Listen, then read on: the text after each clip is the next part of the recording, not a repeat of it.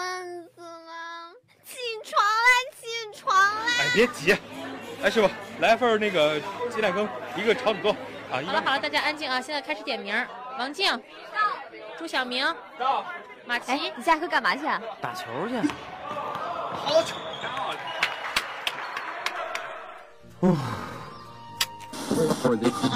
欢迎大家在每周五下午的五点半与我们一起走进校园周刊。我是主持人孟阳。忙碌一周了，是不是有些身心疲惫呢？快打开校园周刊吧，让你的心情放个假。北京阵雨十到二十四度，天津晴转多云十七到二十三度。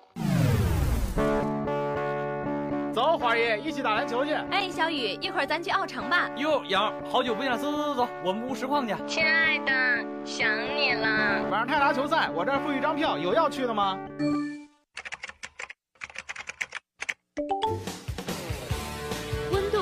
要，重要的是热度。沸腾的校园，每天一百度。一百度。校园周刊之百度校园，有热度的生活，每天都是精彩。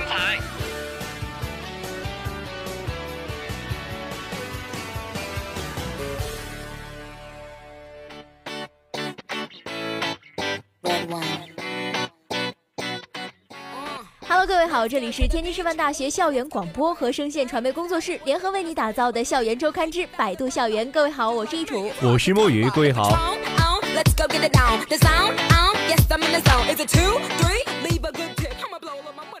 那在今天的节目开始之前呢，我想考验考验我们的益楚啊，想要给你出几道题，就是我说上句，你对下句，嗯，不知道可不可以？没问题的。呃，没问题是吧？那我要出题了，你可要接好了。来，第一句，我学化学，我纠结；实验报告写道歉。哎，我学金融，我骄傲；赔了期货，赔股票。我学旅馆，我惭愧；导游考试都不会。完了，一楚这么聪明，弄得我都不会了，我都不知道接下来该出什么好了。因为因为我一共就准备这三句，你全都接上来了。我其实也是现学现卖。真的，一楚，我发现我低估了你的智商，真的是厉害。那易楚在大学的时候学的是什么专业啊？我学的是一个高大上的专业，播音主持专业。哇，真的高大上！我真是这个专业，我觉得特别高大上，因为我也是学这个的。好冷，好冷，好冷。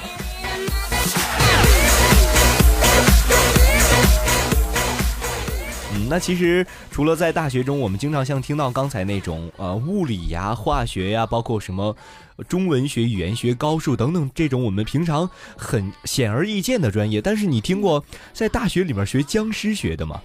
你听过在大学学酿酒专业的吗？就是这样奇奇怪怪的专业，其实，在我们的生活中，呃，其实虽然少见，但它的确存在。嗯，对，其实从我们这个小学、中学，呃，这个之前的九年义务教育来说，我们学到的这个课程和专业都是固定的，语文、数学、理化生、政史地，这些都是属于特别的，就是死板的，或者说学起来感觉没什么意思的专业，就是看起来没有什么吸引力。就是我在报志愿的时候一看。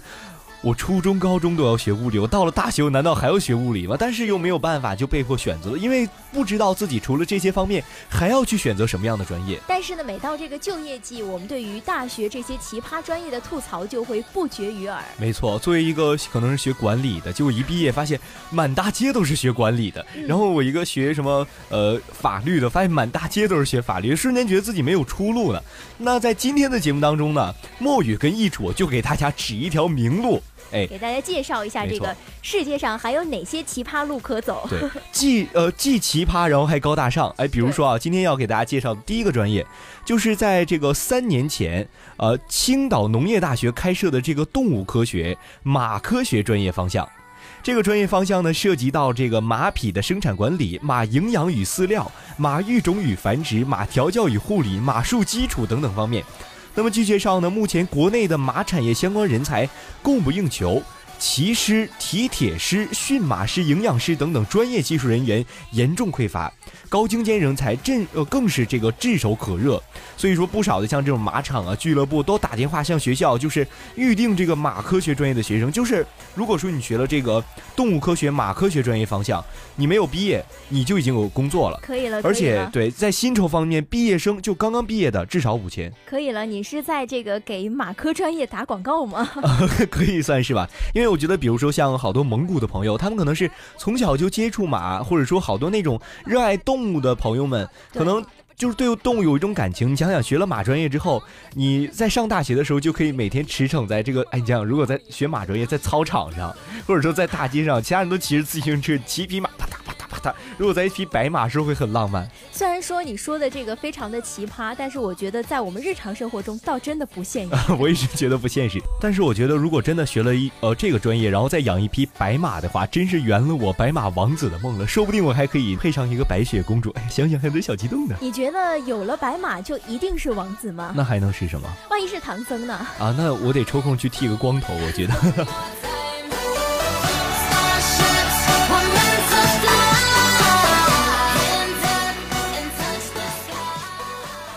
位同学可能会听说过这个类似于马学的一些比较少见的一些冷门专业，比如说天气学、环境保护学、生命健康学。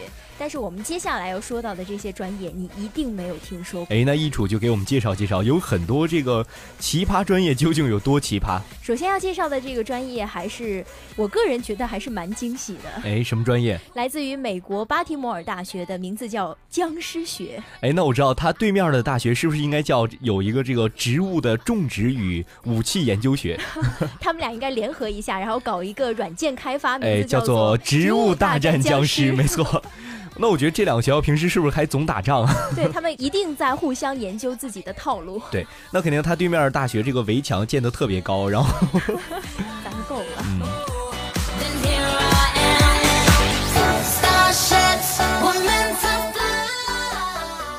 也是这这所大学的这个僵尸学呢，也是专门研究这个吸血僵尸，研究僵尸的故乡百年前的罗马尼亚，还有英国小说家德克拉的小说《吸血鬼》。对，还有这个加勒比海的这个巫术。没错。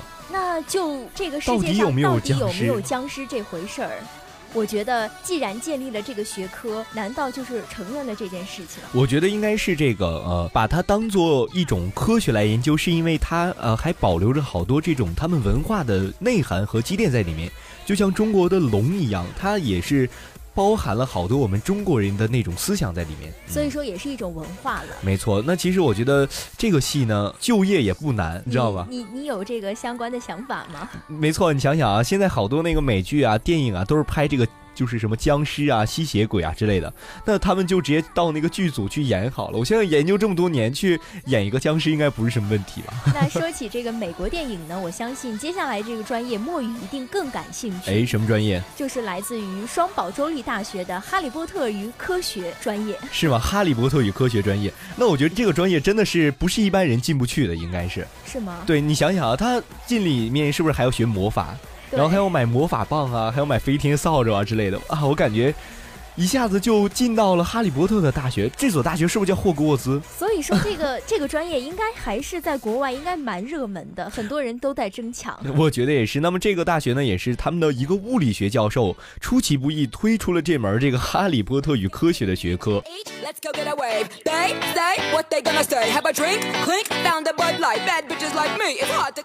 下一个依旧是这个电影有关的学科，嗯，就是这个星际迷航与哲学。那么 这门学科呢，也是在这个乔治敦大学。对，大家可以想象，我觉得这个专业它应该是研究太空宇宙中这些星体与星体之间的这个关系吧。这个专业呢，也是叫这个 Star Trek 啊，是指这个星体与星体之间的旅行。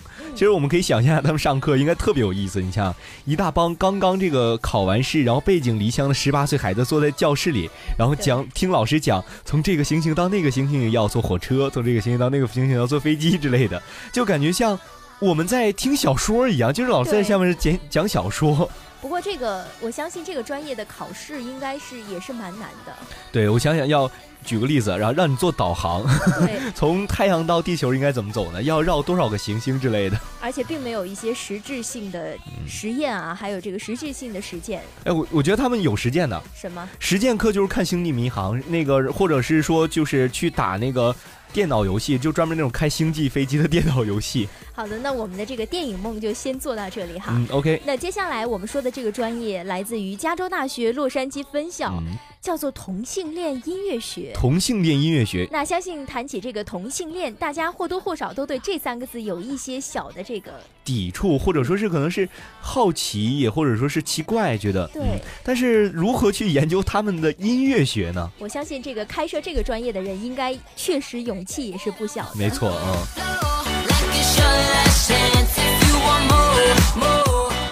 OK，那其实下面要说的这个专业呢，就不是所有人都喜欢去学的一个专业了，它是这个垃圾处理专业。虽然说不是很多人都喜欢学，但是我们真的很需要这个专业。没错，哎，你知道吗？其实像在这个国外啊，好多这种垃圾分类是非常严格的，包括像日本啊、德国等等，就是他们对于垃圾分类就是似乎已经到了一种不分类不可以的地步。所以说，我觉得也非常需要学这门专业的人来带给我们一种清洁。大家想象一下哈，当你捏着鼻子拎出囤积了一夜的垃圾袋的时候，会有一些人对于这些垃圾来进行分类，而且会用正确的科学态度面对每一根吃剩的鱼骨，或者说吃剩下的食品袋、垃圾袋。似乎这大概就是这门课程的学习的意义吧。而且我觉得真的是，呃。一开始可能会不适应，可能慢慢后来就习惯了。没错、嗯。那其实，在今天的节目当中呢，也是跟大家说了这些好多的大学奇葩专业，像僵尸学、同性恋音乐学、星际迷航与哲学等等等等这些奇葩的专业，真是听起来让我们觉得都、呃、都会怀疑这到底是大学学的东西吗？对对对，就是不相信自己听到的，就是在什么僵尸啊、哈利波特也能在大学学得到。对。嗯那其实呢，今天只是零星跟大家说了这个一小部分，只是说了冰山一角。嗯、那在下一期的节目当中呢，墨雨跟易楚呢也将继续跟大家一起来聊那些奇葩的专业。也再次给大家做一个预告，大家有没有发现我们最近变得越来越心机了？没错。为了赚取我们下一期节目的这个收听量，我们提前给大家打好了这个预防针。对。如果说你在下一期想听到如何来买彩票，如何来这个酿酒，如何打高尔夫，那就一定要不要错过下期的我们的百度校园了。那这里依旧是天津师范大学校园广播和声线传媒工作室联合为你打造的校园周刊之百度校园，我是易楚，我是墨雨，我们下期见，拜拜。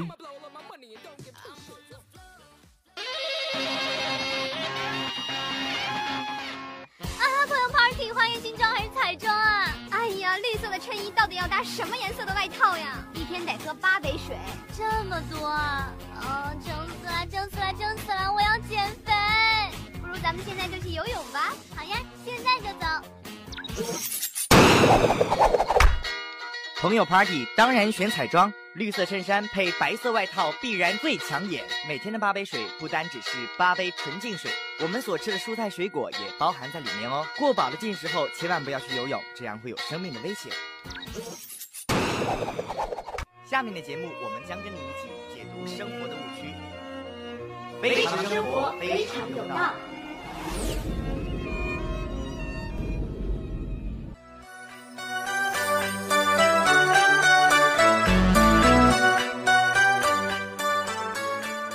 各位好，这里是天津师范大学校园广播和声线传媒工作室联合为你打造的校园周刊之非常生活，我是易楚，我是阿润。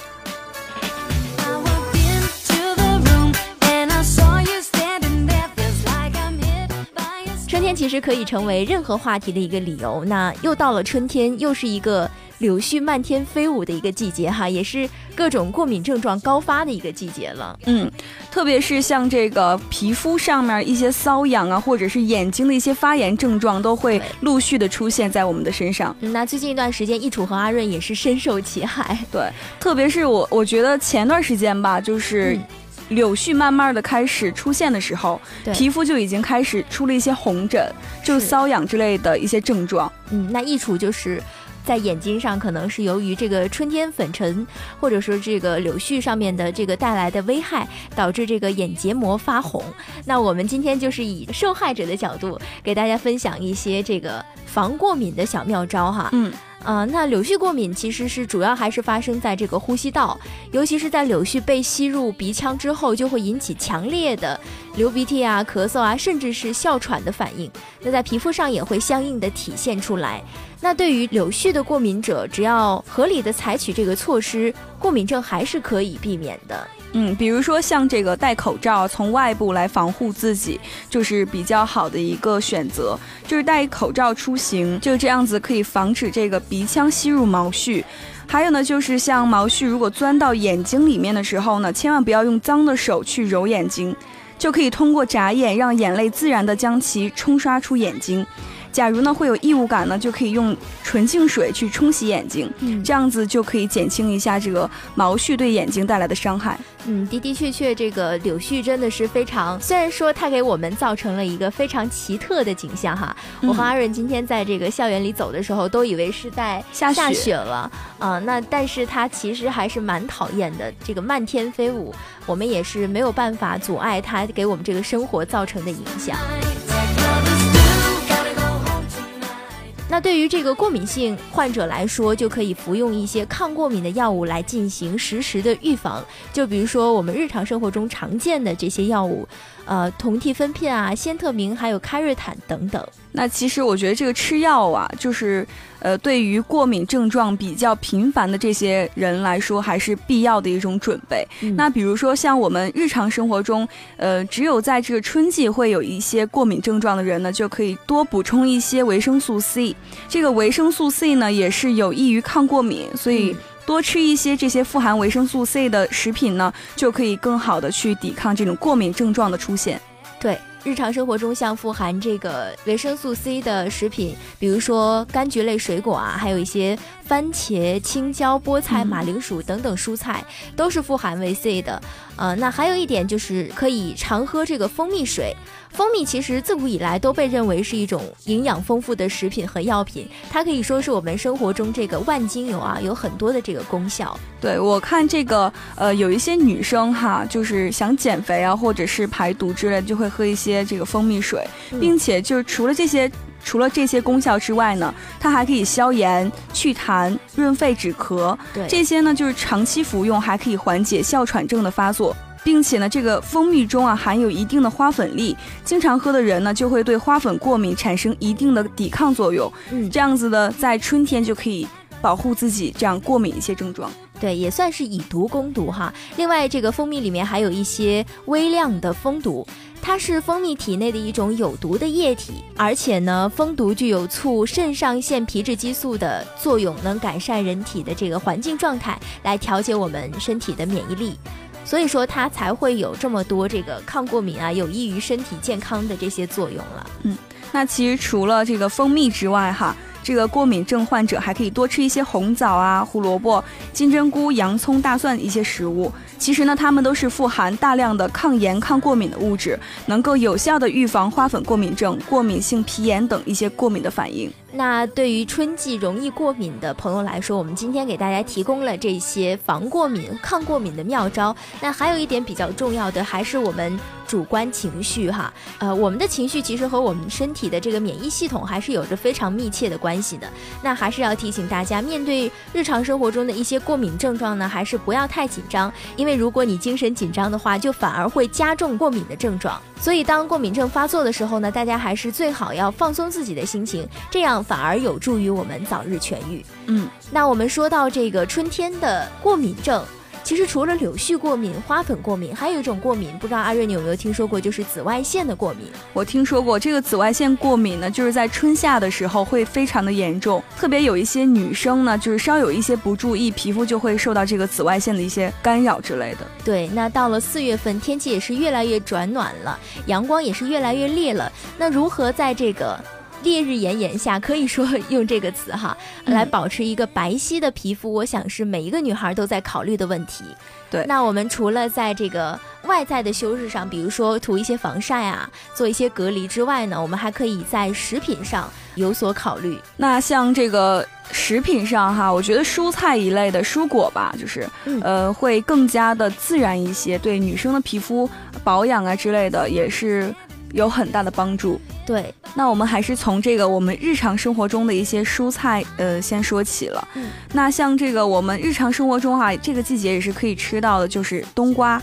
这个在饭桌上也是非常常见的。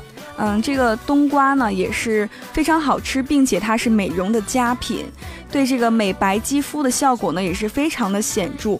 就比如说哈，用这个冬瓜皮每天去擦拭自己的面部，或者是呢用这个冬瓜瓤呢常常清洗面部，都可以使这个皮肤呢变得越来越光滑，并且呢很有效的去减少一些黄褐斑这样出现。嗯，那我知道呢，这个冬瓜其实是除了是美白利器，也是一个减肥的一个佳品呢。它可以吸收我们这个人体多余的油脂，所以说冬瓜对于我们女生来说还是很好的一个蔬菜哈。那另外一个蔬菜就是豌豆，多吃豌豆呢就可以祛斑驻颜，因为这个豌豆里面含有丰富的维生素 A 源，这种物质可以在体内转化为维生素 A。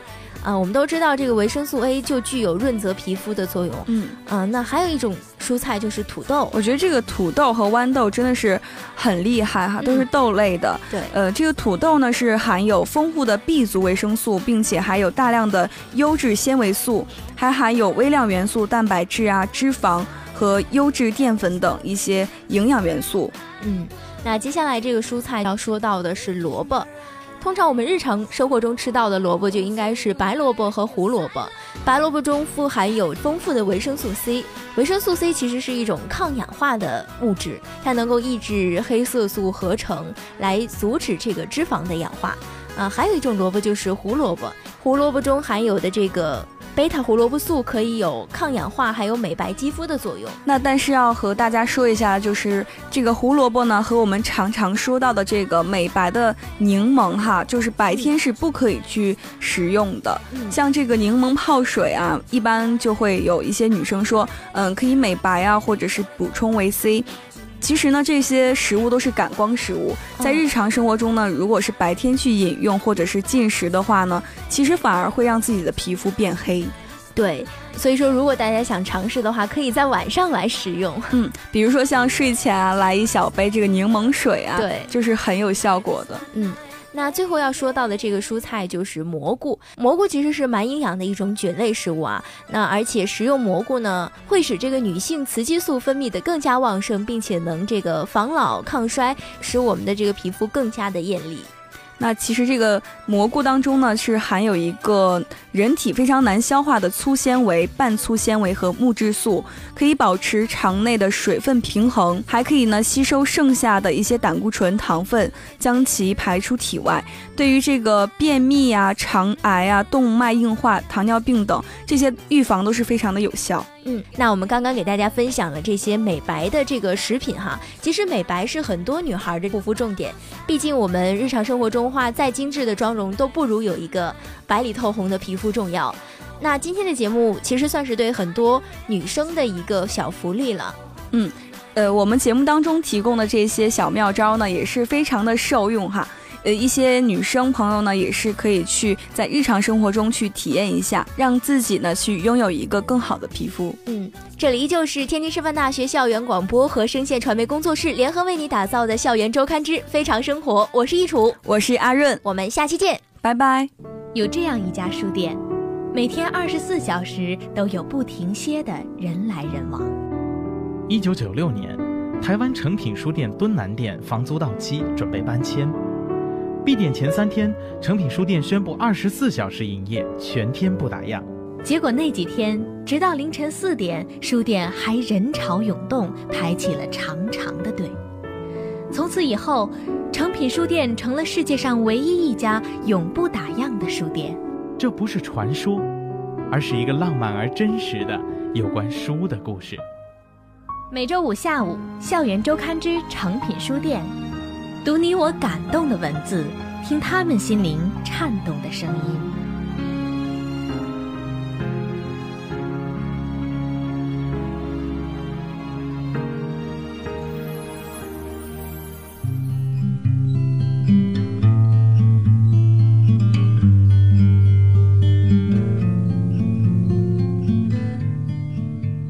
各位好，这里是天津师范大学校园广播和声线传媒工作室联合为您打造的成品书屋。我是在这一时段跟你一起分享好书的艾宁。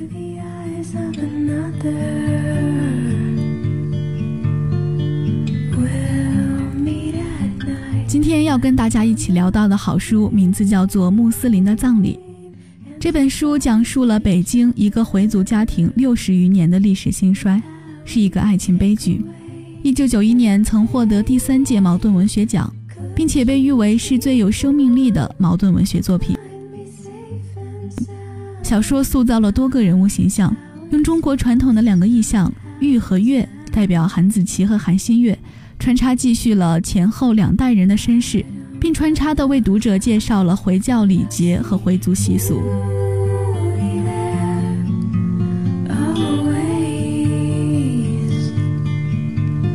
我还记得，当我读完这本书的时候，心情是久久不能平静的。小说中的情节，故事中的人物，活生生地浮现在我脑海里，挥之不去。一个家庭，六十年的兴衰沉浮，几代人的情感纠葛，有执着的追求，有战争的苦难，有时代的变迁，有世俗的烦恼，有宗教的信仰，最终不过是尘埃落定，离别的只有人罢了。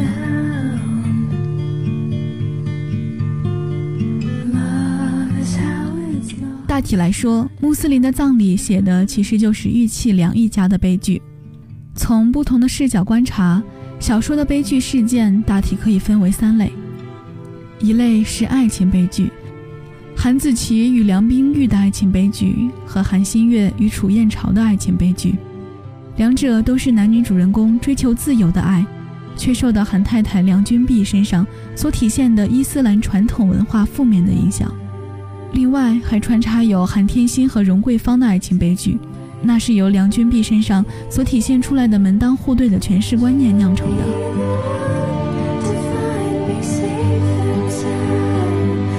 二是社会悲剧，梁毅清、韩子琪因为传播并弘扬中国玉器文化事业的壮志豪情，却因为资本竞争和帝国主义侵略战争而受到破坏，文化大革命摧残而受到挫折。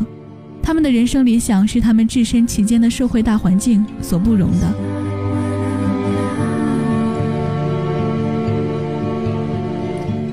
三是命运悲剧，梁毅清、韩子琪、梁冰玉、韩新月，以及参与制造过悲剧的虔诚的穆斯林梁君碧，和不是回民族的文化精英楚燕朝，他们积极探索人生意义和实现自身价值的过程中。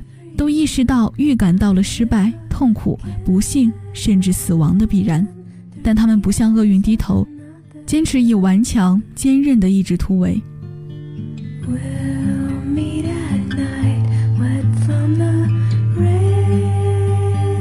穆斯林的葬礼用不小的篇幅描写了回民族的风俗习惯和宗教仪式，并着意表现其他民族文化同回民族习俗的撞击、较量和通融。使之成为情节包括场面和细节的有机组成部分。最突出的例子就是葬礼和婚礼。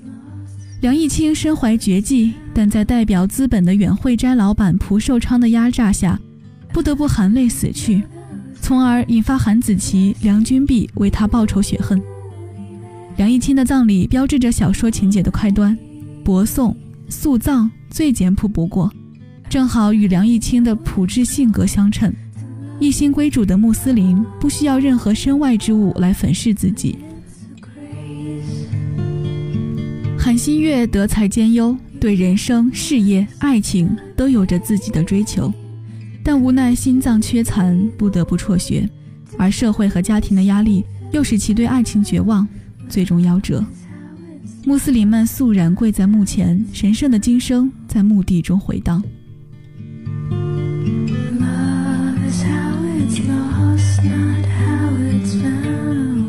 霍达在穆斯林葬礼的总体艺术构思中，突出了悲剧冲突、文化冲突、心理冲突，是为了塑造在多元文化的冲突碰撞和相互渗透中，焕发出蓬勃不息的生命意识和平凡而伟大的人格。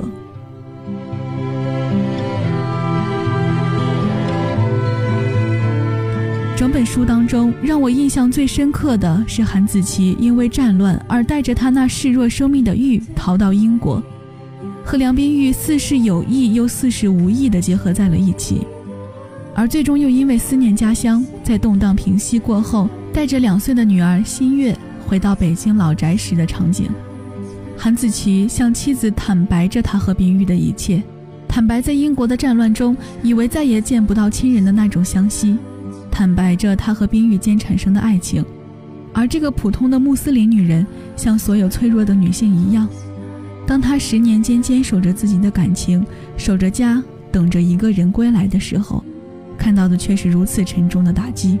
而这个伤害，却是她在这世上两个最爱的人之间的，一个是丈夫，一个是妹妹，她的心痛可想而知。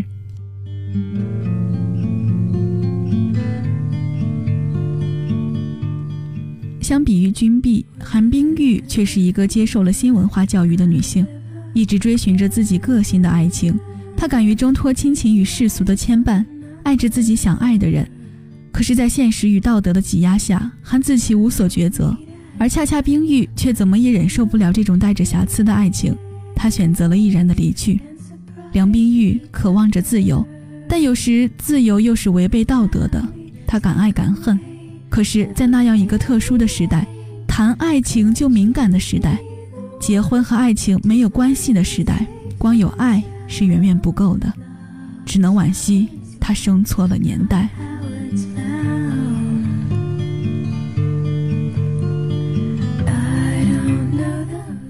书中我最喜欢的一个角色，就是韩子琪和梁冰玉的女儿韩新月。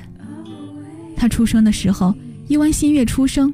于是，新月变成了她的名字，她的人生就真的只是一弯新月，永远停留在了最初的美丽。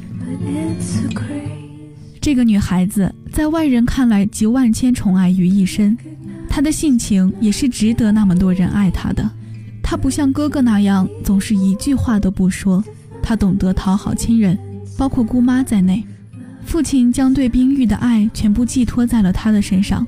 哥哥与姑妈都懂得她的好，除了那个所谓的母亲梁君碧，他总难博得母亲的深爱。从小到大，隐隐约约，他总觉得母亲为何不是那个慈祥可亲的母亲呢？可是他是个懂事的孩子，他表现得无忧无虑，内心的疑惑与不安从来不曾跟任何人提起。他憧憬着美好的未来，有自己的理想。梦想进入北京英语系，将来成为一个翻译文学作品的学者。当然，他做到了。在父亲与哥哥的鼓励下，他以优异的成绩考上了北大。原本以为新月这样美好的女孩一定会有一个完整的人生，然而豁达给了她一个这样的名字，同样也给她了一个这样的命运。她终究是这样走了，带走了父亲、哥哥的爱。带走了楚燕朝最纯洁的爱情，他就这样在花开的正好的时候谢了。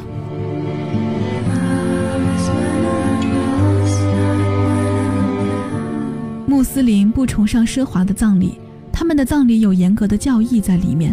然而，这本书这个名，霍达将最完整的葬礼给了这个女孩子。在那样的年代里。谁能告诉谁？谁能向谁保证什么才是爱情？是还没有经历柴米油盐，两个懵懂的小青年想呐喊着人权自由，不顾自己家里的宗教信仰和父母的反对，憧憬着罗密欧与朱丽叶，憧憬着他们文学作品里震撼爱情的新月和楚燕朝。他们的是爱情，还是韩太太对丈夫那浓烈的亲情的爱？还是对待感情懦弱的韩子琪，在异国他乡十年和冰玉产生的依赖感，这些都不能有个明确的答案。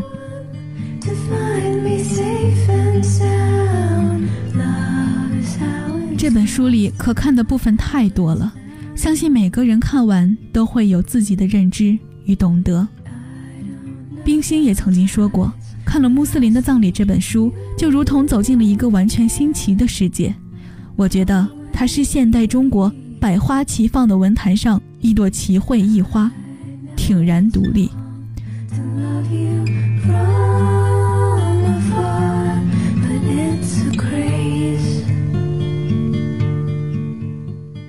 这里依旧是天津师范大学校园广播和声线传媒工作室联合为您打造的成品书屋。我是爱宁。